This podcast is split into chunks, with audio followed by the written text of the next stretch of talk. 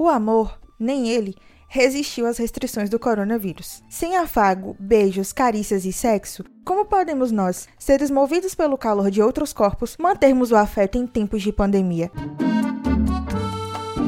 Para a psicóloga e sexóloga Bruna Sella, uma solução adotada por solteiros e solteiras tem sido recorrer ao digital. Videoconferências, sites pornográficos e os tão desejados nudes começam a fazer ainda mais parte do dia a dia relacionamental dos brasileiros gente sabe que as redes sociais estão aí a mil por hora. Tanto as redes sociais, quanto também os sites de X-Vídeos, famosos X-Vídeos que estão aí na internet, é livre, leve e solto para todo mundo, estão tudo congestionados, né, gente? Teve uma alta de parece que 75% de telespectadores nos X-Vídeos, né, nos, nos vídeos de pornografia da internet. Então, isso a gente vem, quando se fala numa margem alta dessa, já se quebra o paradigma de que não é só homem, tá? Vamos quebrar o paradigma de que mulher também está pela busca do prazer.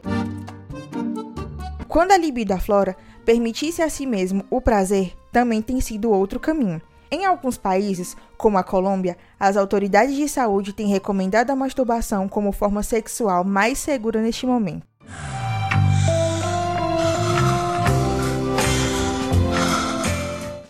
Quando estamos sozinhos, existe o ato chamado masturbação. Bruna, mas a masturbação nessa época pode se ter a masturbação, fazer a masturbação, o ato masturbatório no período do coronavírus, com os devidos cuidados, lavando a mão com água e sabão, se cuidando, se protegendo. Você pode sim fazer o uso da masturbação para o seu alto prazer. Então, a dica da sexóloga é: conheça o seu corpo sozinho, aproveite a quarentena e passe a conhecer o seu corpo, passe a dar uma oportunidade para você mesma. Olhe o seu corpo no espelho, se autodeseje e veja o quanto você é gostoso e o quanto você é gostosa, o quanto você é lindo e o quanto você é linda. Aproveite esse momento também para descobrir o prazer que você mesmo pode oferecer a você mesmo.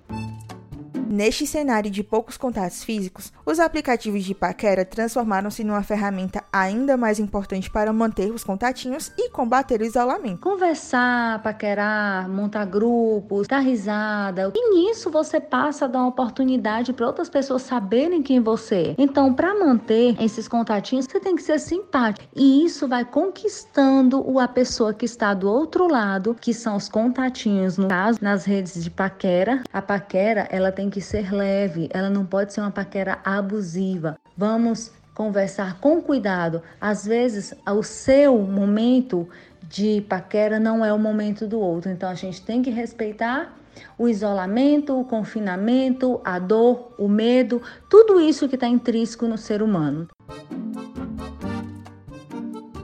Para quem está confinado com seu parceiro ou sua parceira, tomados os devidos cuidados, o sexo também é uma forma de alívio social. Você tem um parceiro em casa e você está ali, no confinamento, digamos assim, com seu parceiro, gente, a higiene de um, de outro, se vocês estão isolados dois, não há por que não haver o ato sexual. Não tem por que não ter o carinho, não tem por que burlar isso aí. Não precisa estar tá burlando nada. Basta ter a higiene de lavar as mãos, o álcool em gel sempre, como tá todo mundo falando. Lembrando que o Covid-19 não se pega através do ato sexual.